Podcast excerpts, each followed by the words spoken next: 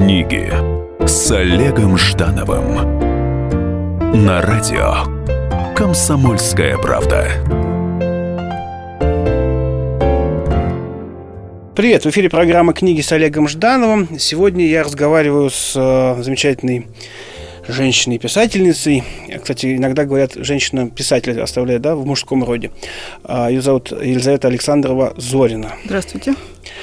А, скажите, Елизавета, тяжело ли быть в России женщиной-писателем? Давайте вот без предисловия, а так вот сразу. Да, легко быть женщиной-писателем в России и вообще в мире. Потому что э, писательское ремесло сегодня стало, в общем-то, женским. Угу. Тяжело в России быть писателем-мужчиной. Вот это я знаю, что тяжело. Почему? Ну-ка вот расскажите о гендерных несправедливостях в писательском ремесле. А, ну, во-первых, э, все сотрудники издательства в основном это женщины. Редакторы женщины, э, ридеры, как называют, критики женщины, отборщики, э, маркетологи тоже женщины. В принципе, они ориентируются на свой женский вкус. И, и сегодня даже принято ориентироваться на аудиторию женскую. При этом и редакторы, и маркетологи говорят так – просто наша аудитория читается, это женщины. Мужчины не читают. Ну, конечно, они, мужчины не читают те книги, которые не издают, ориентируясь на женщин. А так э, хорошо, значит, получается, что почти любая женщина, которая придет со своей книгой э, в издательство, там у нее подружки и, в общем, э, люди, понимающие ее проблемы, и раз все и издали. А мужику, значит, теперь уже и пойти некуда, да? Нет, ну количество мест, конечно, ограничено для всех, и для женщин тоже, но все-таки женщинам проще, безусловно. Хорошо, но а, тем не менее, писательский труд а, требует определенной концентрации, да, и там многочисленной саморедактуры. А женщина, вне зависимости от того, есть у нее дети или нет детей, все равно там вечер надо посвятить мужчине. А мужчина может быть а, довольно магнитирующим таким, привлекающим много к себе вниманием, порой нудным даже, да, вот надо же вокруг него-то побегать, чайку принести как-то, да, да, ну, опять же, да, там дом, дом хозяйства так или иначе. И вот где же выкроить эти часы? Вы же не, не, не та, не, не Бранте, которая понимала, когда у нее есть время взяться за перо, там, вот, а в современном мире, когда женщина успевает писать книги? А, я думаю, что это тут вопрос личный каждой женщины. Из меня хозяйка, в общем-то, не очень. Хранительница домашнего очага тоже так себе. Наверное, мой муж вам подтвердит это. Поэтому как раз с выкраиванием, с выкраиванием времени на литературу проблем нет, а вот с выкраиванием с, дома, да, с ведением домашнего Книга есть, ужина нет, да. Да, да, да, да. Интересно. А, а как а, воспринимает все-таки а, книгу от женщины э, мир вот читательский, потому что все-таки на самом-то деле он, конечно, не только женский. И, допустим, э, «Сломанная кукла» – это не роман для женщин совершенно точно. И вот э, нет ли какого-то опять же, гендерного э, напряжения. Все-таки мы живем в стране патриархальной, так или иначе, да, и все-таки большинство, ну не то, что большинство мужчин, они, может быть, не считают, что женщина должна быть на кухне, но как-то предполагают вторичность, как бы, да, женской роли. То есть и внутренне ненавидят Розу Люксембург с Кларой Цеткиной со всем 8 марта. Вот. Так э, вот есть какое-то, чувствуется ли это ощущение? Или же сейчас современный мир, тем более наполненный метросексуалами, галантно пропускает даму вперед на, на литературных премиях, на каких-то э, тусовках там, так далее, так далее. Как это происходит? А, ну вот по поводу читательской аудитории могу сказать, что нет у меня проблем, хотя действительно есть конфликт, потому что я молодой писатель, женщина, писательница, а тексты у меня не женские, действительно. Особенно первый роман «Маленький человек» уж совсем был не женский, да, наоборот, мужской. Как-то, возможно, потому что я публицист, и у меня много политических статей, и моя аудитория тоже, в общем, мужская, э, такого конфликта нет. А что касается премий, что касается критики, там тоже очень много женщин и критиков и литературных функционеров. Я думаю, что такой вопрос не стоит на самом деле. При всей патриархальности нашей страны Что правда, это не стоит. Это хорошо. В Москве особенно. А я вот тоже э, читаю тебя на Фейсбуке и э, иногда э, поражаюсь, вот думаю, мне хочется себя представить, что какое у тебя лицо в тот момент, когда ты пишешь статью против мракобесия. И хотя я по сути согласен с каждым твоим словом, что действительно бесконечное количество уродских программ, там, да, посвященных этим. Главное, что все люди э, продолжают думать, что все по-настоящему. Они не, не, не могут заподозрить телевидение в постановочной работе, ну никак. И экстрасенс у нас замечательный. И все давно, если не, не Мишель Монтенем написано, так Нострадамусом предсказано, и в, в Англии подтверждено. Там, да, вот это, такой вот жесткий пост, но э, хочется вот, вот, действительно понять, а вот, ну, как происходит эта вибрация? Ну, почему тебя это так сильно трогает? То есть, ну, тебе же это, в общем-то, так, как, как человеку не должно мешать. Ну, то есть, ну, какие-то, ну, это же, ведь э, э, акцент на мракобесие, он происходит, собственно, из-за из, из конкретных людей, которые не в состоянии, они просто плохо образованы, да, к сожалению, это ну, вот так, да.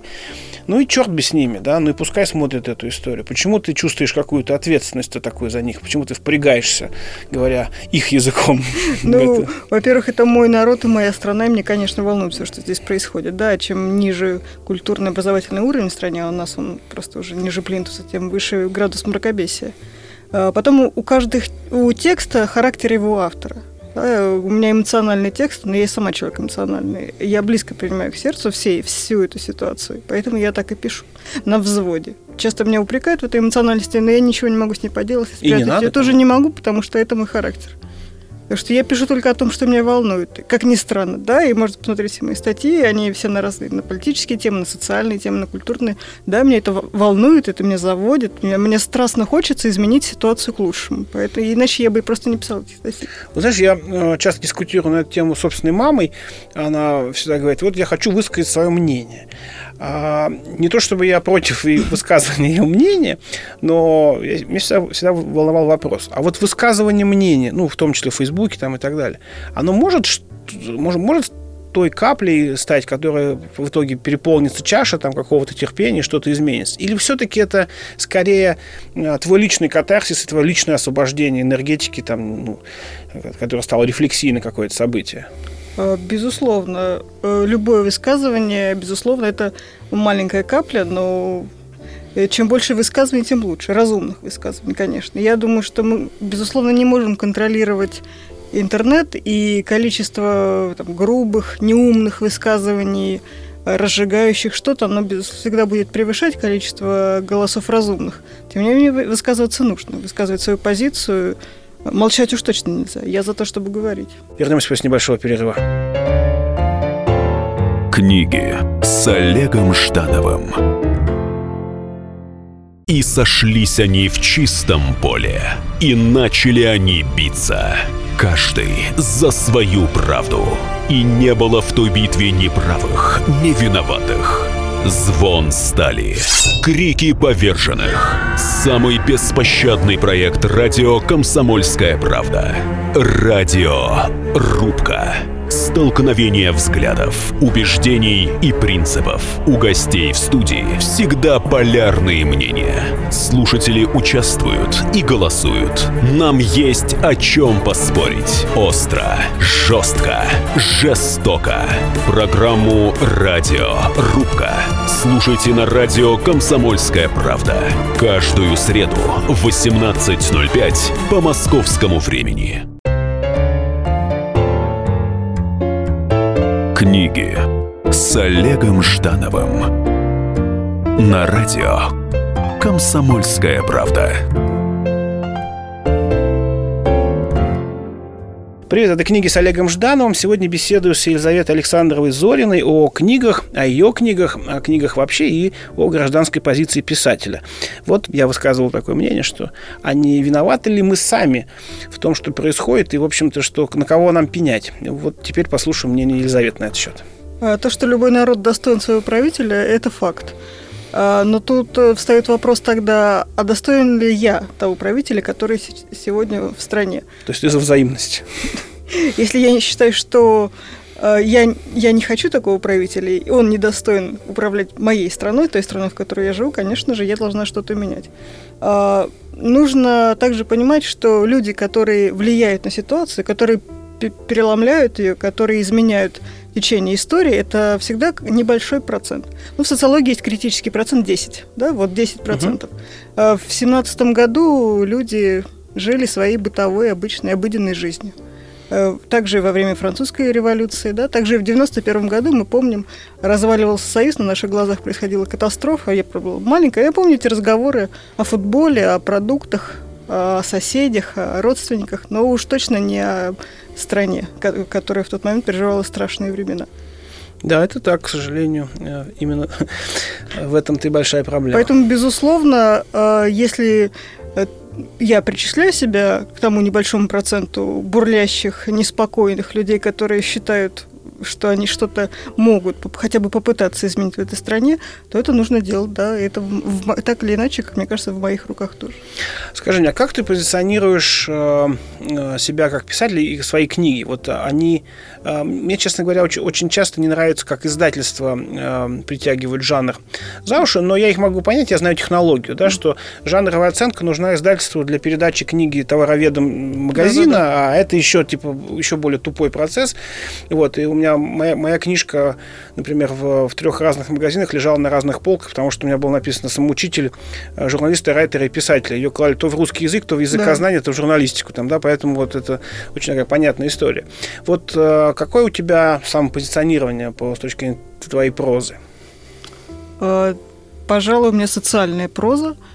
Я если бы меня попросили назвать писателей, на которых я ориентируюсь, так или иначе, наверное, я бы назвала Камю, угу. Макса Фриша, угу. отчасти Павича, ну, конечно, своего мужа Ивана Зорина. Это те писатели, на кого я вот беру курс. Угу. Издательство, конечно, меня спрашивали, как, я, как бы я позиционировала, какую бы я обложку делала, как, как бы я, какое бы оформление, аннотацию и так далее, но, конечно, все сделали по-своему, потому что им эту книжку еще продавать. Да, но у них есть какая-то своя логика, и причем иногда она мне кажется, вот, ну, писателям просто крайне парадоксальный, там, да, крайне неоправданный. Но иногда они выигрывают, иногда и нет, на самом деле. Очень такой тоже. Книги это все-таки лотерея какая-то. А, в, в какой момент ты почувствовал вот это вот, ну и может быть, может быть, что-то не пришло к тебе, да, ощущение вот я писатель, потому что э, можно чувствовать себя плотником, потому что ты делаешь стол, там, табуретку. Можно чувствовать себя специалистом, э, просто получив диплом. Да, журналист тот, кто печатается. А вот ощущение «я писатель», оно когда к тебе пришло? Вот что это за ощущение? А, когда я писала третий роман э, «Человек без лица», угу. его так назвали в итоге в «Эксмо», вначале назывался «Человеками существительным», вот выйдет через, буквально через несколько недель. А это, когда я писала эту книгу, я поняла, что я писатель э, не буду говорить гениальный, талантливый, профессиональный. У меня поставлена рука, я знаю, что я хочу сказать, я знаю, как это написать, и то, что я пишу, мне нравится, и это книга, которая достойна того, чтобы стоять на полках. Возникает вопрос, кто писал первые два романа. Ну, в смысле, ну, понятно, что ты, но в, смысле, в каком состоянии психологическом? Я раньше не мыслила себя в литературе. Я всегда мечтала быть кинорежиссером со школы. Долгое время не складывалось. И когда я стала писать свои первые рассказы, кстати, они были о Великой Отечественной войне, когда это еще было не модно, угу. я первая писала об этом, теперь уже не пишу. Э, я писала, потому что это были фильмы на бумаге.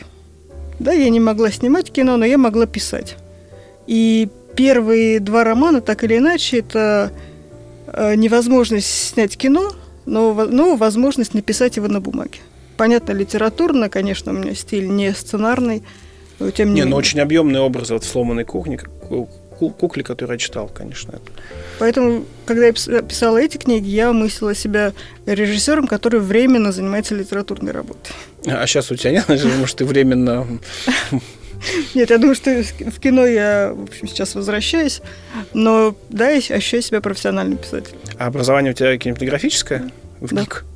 Нет, высшие курсы. Высшие курсы, ага. Хорошо. А сколь важна для тебя э, критика и вот это вообще взаимоотношение с э, читательской аудиторией? Ведь э, надо понимать, что какое-то количество людей просто не поймет Ну, объективно, да, да и, и нельзя их за это винить. Кто-то не поймет и, и окажет, окажет какую-то агрессивную, э, может быть, позицию там, да, своего непонимания. Э, помнишь, был пост, э, когда ты написала книжку в проекте «Занимательный, э, «Занимательная зоология», да.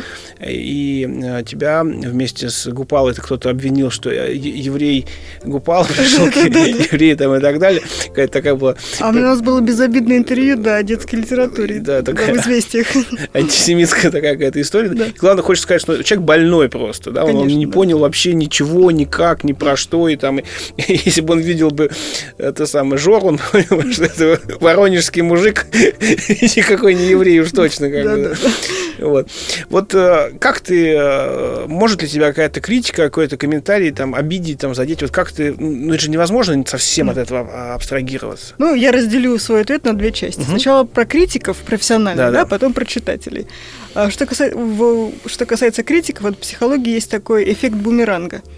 Это когда источник информации уже настолько себя дискредитировал, что, что эффект э, получается обратный. Вот когда профессиональные критики хвалят какие-то книги, для меня это сразу положительная рецензия получает знак минус. Так, наши критики хвалят, книга плохая. А, они ругают, надо прочитать.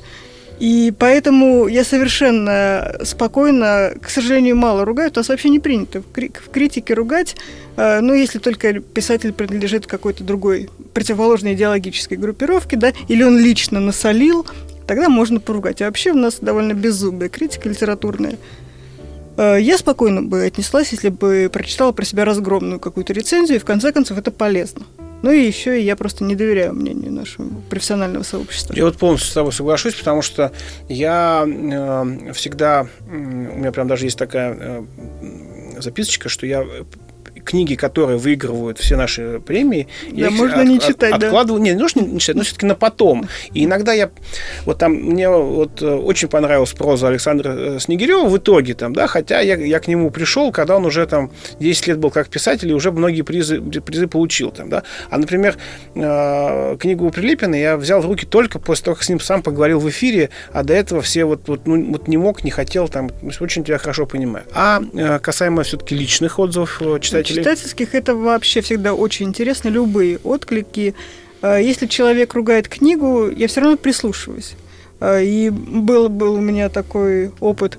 Один из э, пользователей, Сноб, пользователей Сноба написал разгромную, очень обидную рецензию на мой роман «Маленький человек». Он был в шорт-листе носа. Тогда как-то все хвалили. А он написал, он издевался, измывался. И когда я прочитала, у меня просто красное было лицо, мне было ужасно обидно я возмутилась, и потом я перечитала эту рецензию и подумала, он, конечно, хотел меня обидеть и задеть, потому что там было э, идеологически он таких либеральных убеждений, я все-таки левачка, и именно на этом мы угу. не сошлись, и он захотел как-то вот меня задеть, и он задел меня. Но когда я перечитала эту рецензию еще раз, я подумала, а вообще-то он в чем-то он прав.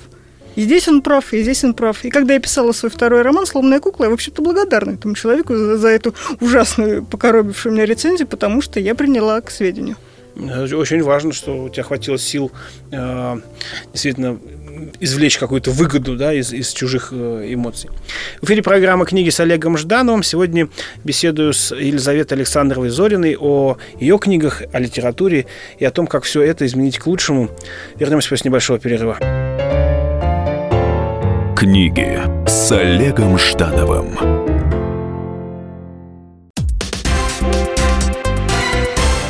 Все проблемы ему по колено. И по пояс любые критики. По плечу разговоры с теми, кто по локоть увяз в политике. Политика в России – это не только скучные речи и предсказуемые выборы – Политика в России – это еще и яркое шоу. Это и схватка не только идеологии платформ, но и характеров и личностей. И потому программа о политике должна быть бескомпромиссной и жесткой, потому что веду ее я, Александр Гришин, политический обозреватель «Комсомольской правды». Политическое шоу «Руки по локоть» с Александром Гришиным. Слушайте каждый вторник в 16.05 по московскому времени.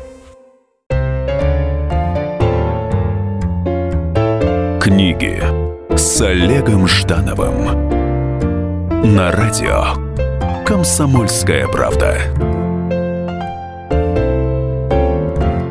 Привет, это книги с Олегом Ждановым. Сегодня у меня в гостях Елизавета Александрова Зорина. Мы говорим о ее книгах, о метафизике писательского мастерства. И вот, вот выяснил, что она левачка. Я пока читал ее в Фейсбуке, думал, ну, просто человек неравнодушный, а тут левый взгляд. Ну, ладно. Скажи, пожалуйста, вот э, общаясь э, с читательской аудиторией, каких-то да, встречах там, и так далее, э, считаешь ли ты, что ты можешь, имеешь некое моральное право декларировать ну, свои взгляды, да, то есть в той форме, которая людей именно вдохновляют, да, то есть мы говорим не не просто об дискуссии, обмене мнениями, а именно вот о декларативном характере передачи как, каких-то идей. Вот, э... Ты имеешь в виду писатели, политика, идеология? Могу ли я нести идеологию? Ну да, некую идеологию, свою именно. Ну там, mm как, какая она у тебя есть, там, ну вот э, в библиотеке там Жуковского происходит вечер, и раз из трибун. Ну, кстати, вот ну, среди ведь, э, известных нам литературных деятелей были два варианта, да, чтобы там, допустим, э, Евтушенко обожал такую лозунговую такую передачу информации там и так далее. Вот. А там, не знаю, там, а Шпаликов всегда просто наливал себе стакан там, да, и, и вся идеология заканчивалась. Вот. Вот, э, вот эту ответственность перед аудиторией, там, что вдруг ведь твоя, твоя хорошая левая идея, потому что я, я, в общем, скорее индифферентен к политике, но я предполагаю, что среди левых идей тоже есть хорошие идеи. Но, попадет ну, невзрелое существо ПТУшное, и пойдет он... Не... Возьмет булыжник и пойдет. булыжник, становится пролетариатом, да. Я, конечно, политизированный писатель. И хотя в книгах я стараюсь э, не писать на злобу дня, по, по максимально. У меня для этого есть публицистика. Но все-таки очень многие люди, как мне обычно кажется, знают о моей позиции. А, на встречах с писателями я стараюсь, конечно, не не вербовать, да? Да, да, да, вот очень хорошее слово. Потому что я больше постараюсь говорить о литературе, и среди моих читателей очень много людей э, противоположных убеждений. Я очень часто в Фейсбуке, в том же и на читательских встречах получаю отзывы, которые считаю самыми приятными и самыми замечательными, когда человек, книги он мои читает, или что еще удивительнее, статьи, он говорит, мне совершенно, я не приемлю ваши левые взгляды абсолютно, но мне нравится, как вы пишете, я вас с удовольствием читаю. Ну вот это дорогого стоит. Конечно, потому что это признание магии твоего языка. Это, Абсолютно, да, да, это, да, это, да. это высшая награда в данном случае. Потому что обычно у нас наоборот, что нравятся идеи, которые человек разделяет, буду читать всю ерунду, которую он напишет, угу. буду его хвалить. Нет, когда противоположно, это здорово. Поэтому, ну, я стараюсь, конечно, без призывов и Маркса, и Пикетти не цитирую. Угу. Ну, ладно, я тогда рискну своим эфиром и карьерой на этой радиостанции и спрошу тебя, как ты оцениваешь ситуацию с э, литературой с точки зрения культурной традиции в России современной и э, ее в контексте передачи вот этой культур, культуры э, поколениям, да, ну, э, что, до чего довели литературу и детей, которые что они сейчас читают? Вот я благодарна за этот вопрос. Понятное дело. Недавно в передаче «Тем временем» у Александра Архангельского мы с Александром Снегиревым как раз поспорили. А, он сказал, что сегодня современные писатели вот никак не могут сбросить с корабля современности великую русскую литературу, считают, что они как-то обязаны и должны обязательно ей наследовать, а, в общем-то, это все уже устарело, и нужно как-то, что-то нужно новое. На что я сказала, э, во-первых, наши писатели, как раз мне кажется, пишут сегодня так, как будто до них не было не то, что великой русской литературы, а вообще литературы не было. А вот они пришли, и это первое, что они явили миру, вот это вот свои книги. А за ними пустота абсолютная. И перед ними пустота. Пустота вообще вокруг них. А, конечно, нам не хватает наследия традиций.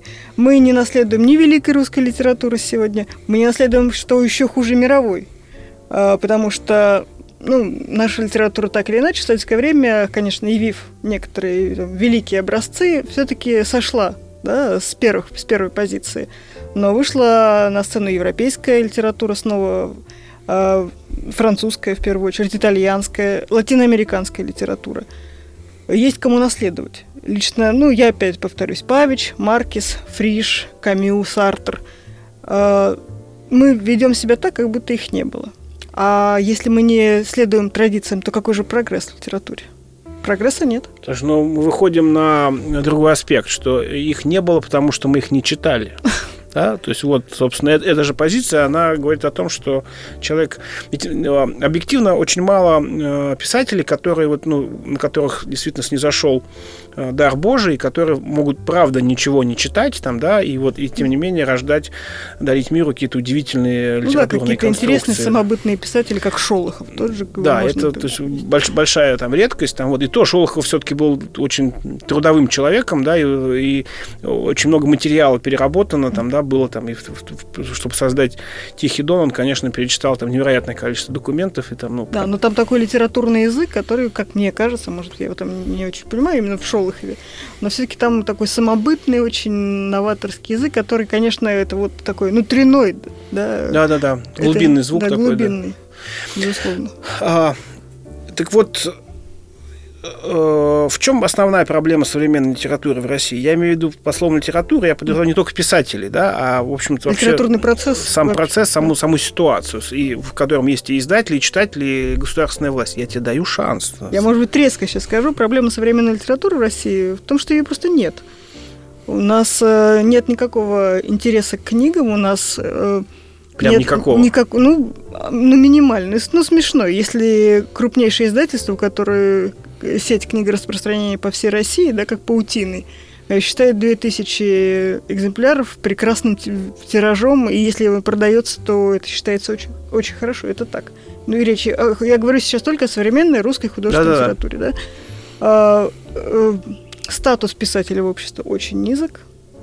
Интереса действительно нет. Можно посмотреть э, тиражи книг и сравнить их с просмотрами на каких-нибудь начинающих молодых музыкантов, и не знаю, Просто да, видеоблогеров. видеоблогеров, кого угодно.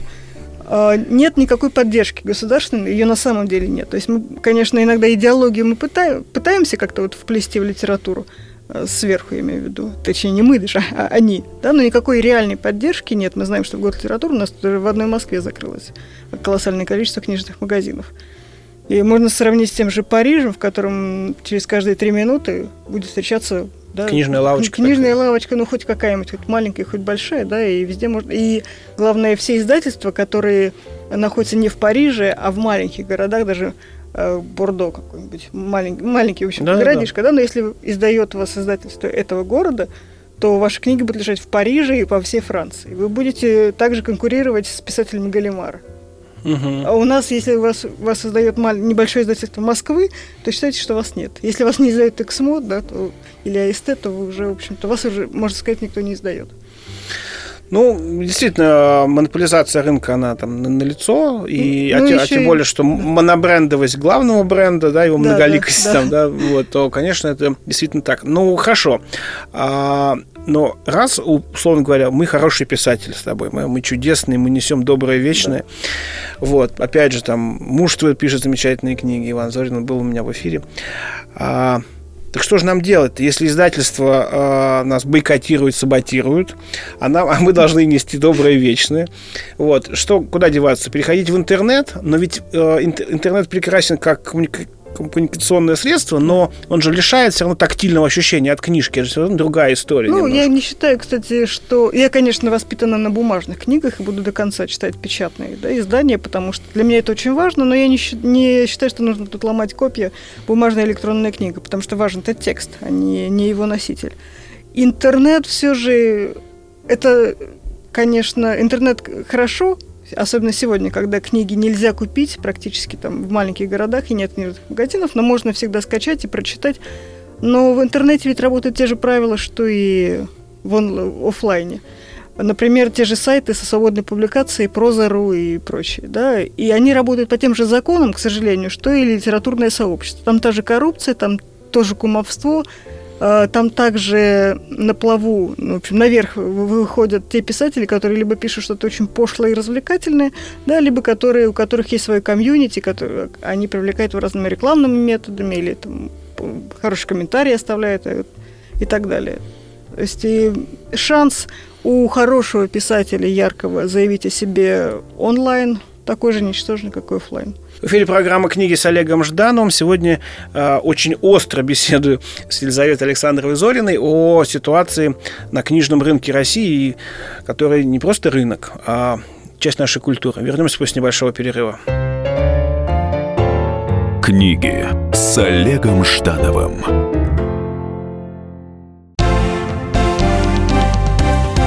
Здравствуйте. Я Евгений Беляков, заведующий отделом экономики газеты «Комсомольская правда». Я знаю почти все об экономике страны, личных финансах и время от времени даже играю на бирже. Но у меня нет миллиона долларов. И я очень хочу его заработать. Поэтому каждую неделю в прямом эфире я буду общаться с тем, кто смог стать богатым и знает, как сделать богатым меня и вас. Встречайте новый проект «Миллионеры». Каждый понедельник в 3 часа дня только на радио «Комсомольская правда».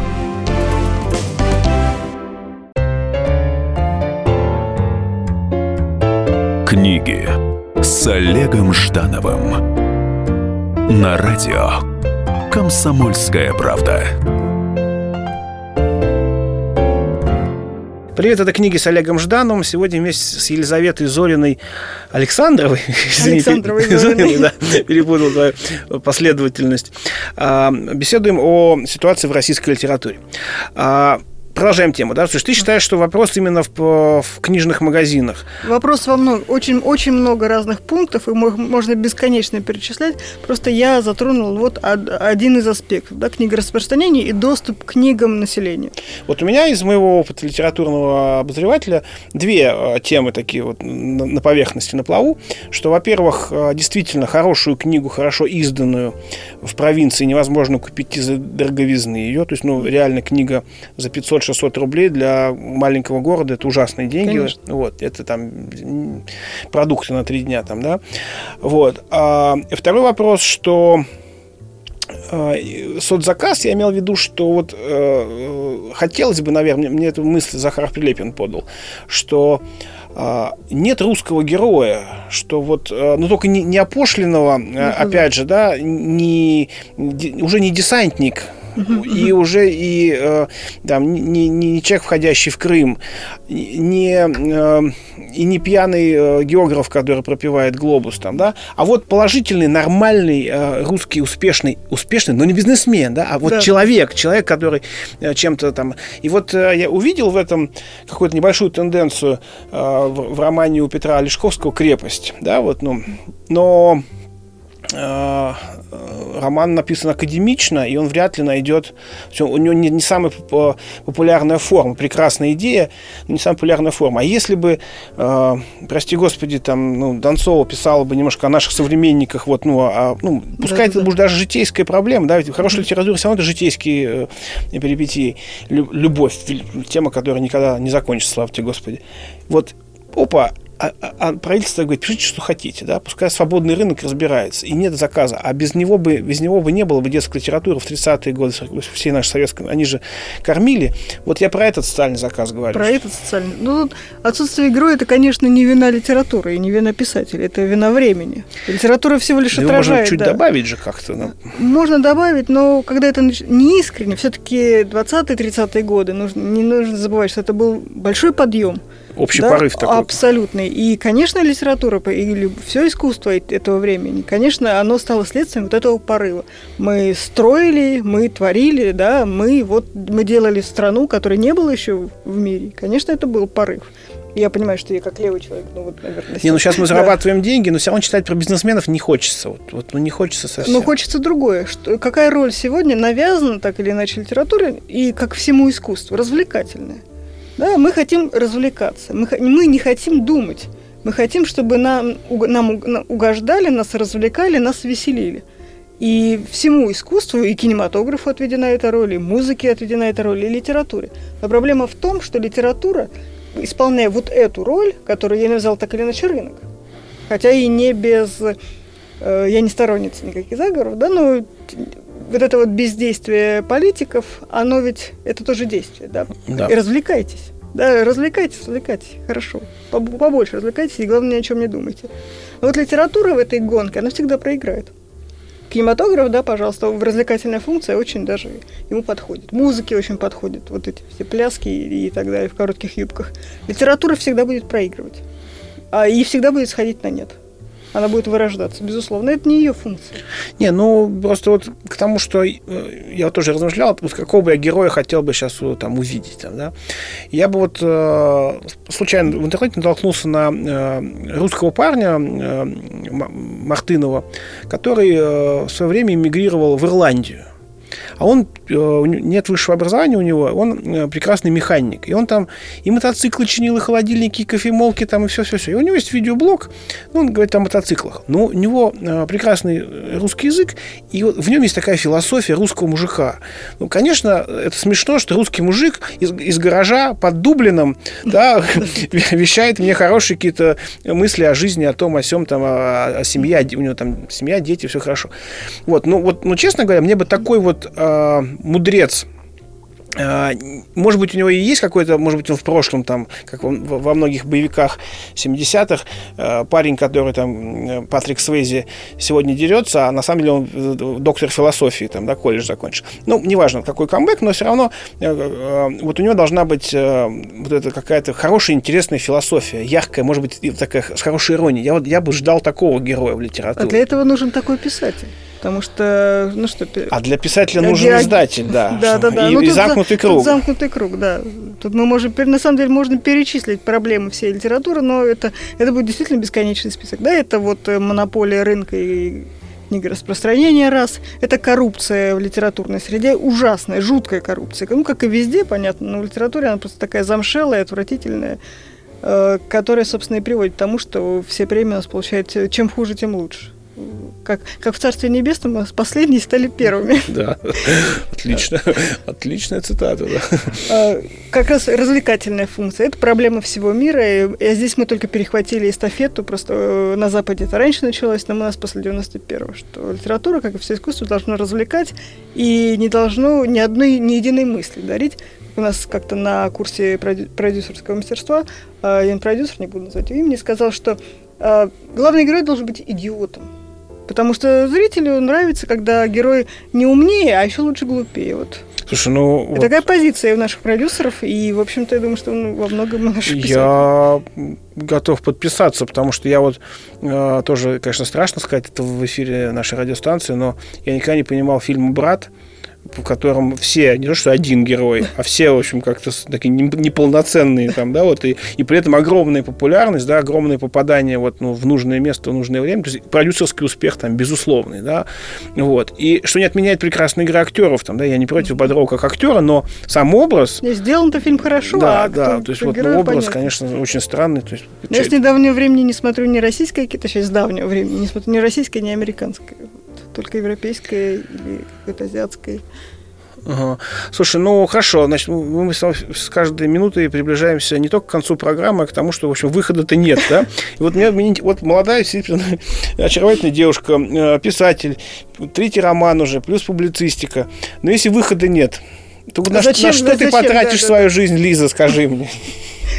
Э, по-хорошему надо бросить. Вот. Брось, брось. Это мне муж говорит, который потратил гораздо больше времени на литературу, и говорит, бросай, пока не поздно. Это тот крюк, это зря делаешь тот крюк в литературу. Вот хотела кино заниматься и занимайся. А, может быть, это и правильно. Может быть, тоже. Может быть, мы занимаемся бесполезным абсолютно занятием. Но мы капельки.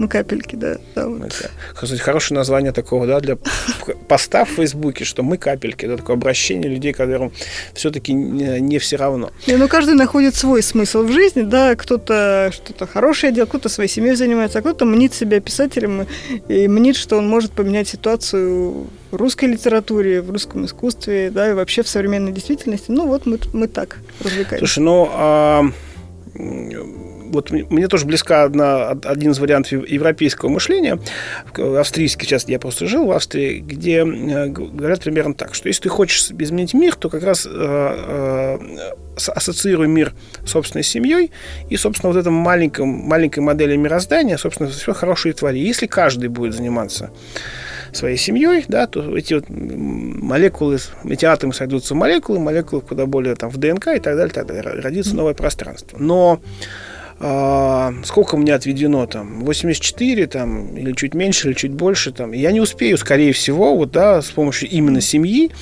хотя я понимаю, что там мои дети там, да, как-то, ну, Я верю, во всяком случае, в это.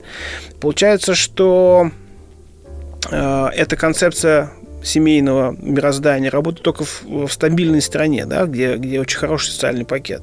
А у нас социальный пакет страшный, ну, то есть пенсия, ну, ну, это практически как самоубийство, да, зона самоубийства, срок, который отдаляется, на спасибо сказать. Да-да, но средний возраст все равно мужской у нас не дотягивает до пенсии. Да, и вот, и э, ну, надо же что-то, как-то надо же все-таки детей-то научить, несмотря ни, вот ни на что. Вот, вот чтобы ты э, вот я к тебе пришел, сказал, Лиз, у меня сын 12, три книжки, какие ты ему посоветуешь прочесть? Русские? Э, вообще Три я не... книжки да. просто, ты же понимаешь, что как дифференцировать этот список просто опасно. То есть да, 9 да. книг он уже не прочтет, 6 вряд ли, вот 3 ладно. Убил ты меня вопрос, поставил в тупик. Я небольшой специалист по детям. Я даже, не, я, честно говоря, не помню, что я сама читала в свои 12. Не, ну, ну, то есть, грубо говоря, я тебе, я тебе предлагаю не советовать э, ему там тропик рака, вот, по, по причине из, излишней порнушности там, да, там, да. вот. А все остальное это, ну, да. Не знаю, вот правда, не, вот не могу. Не хочу отвечать на вопрос, на ответы на которые у меня нет. Я, не, я не знаю, что посоветовать ребенку наша программа подходит к концу. Лиз, я желаю тебе, чтобы твои книги э, прошли все стадии, чтобы они были и актуальны, и чтобы они были в оппозиции, что тоже важно для любой книги, и чтобы они были на пике, и чтобы они остались, да, то есть чтобы они пережили свое, ну, жизнь своего поколения. Там. Спасибо тебе огромное за, за беседу. Э, сломанную куклу прочел и удивлю тебя рецензией на следующей неделе. Вот. Так что твори, пиши. В эфире была программа «Книги с Олегом Ждановым». Читайте Питайтесь вдохновением. Спасибо. Книги с Олегом Ждановым.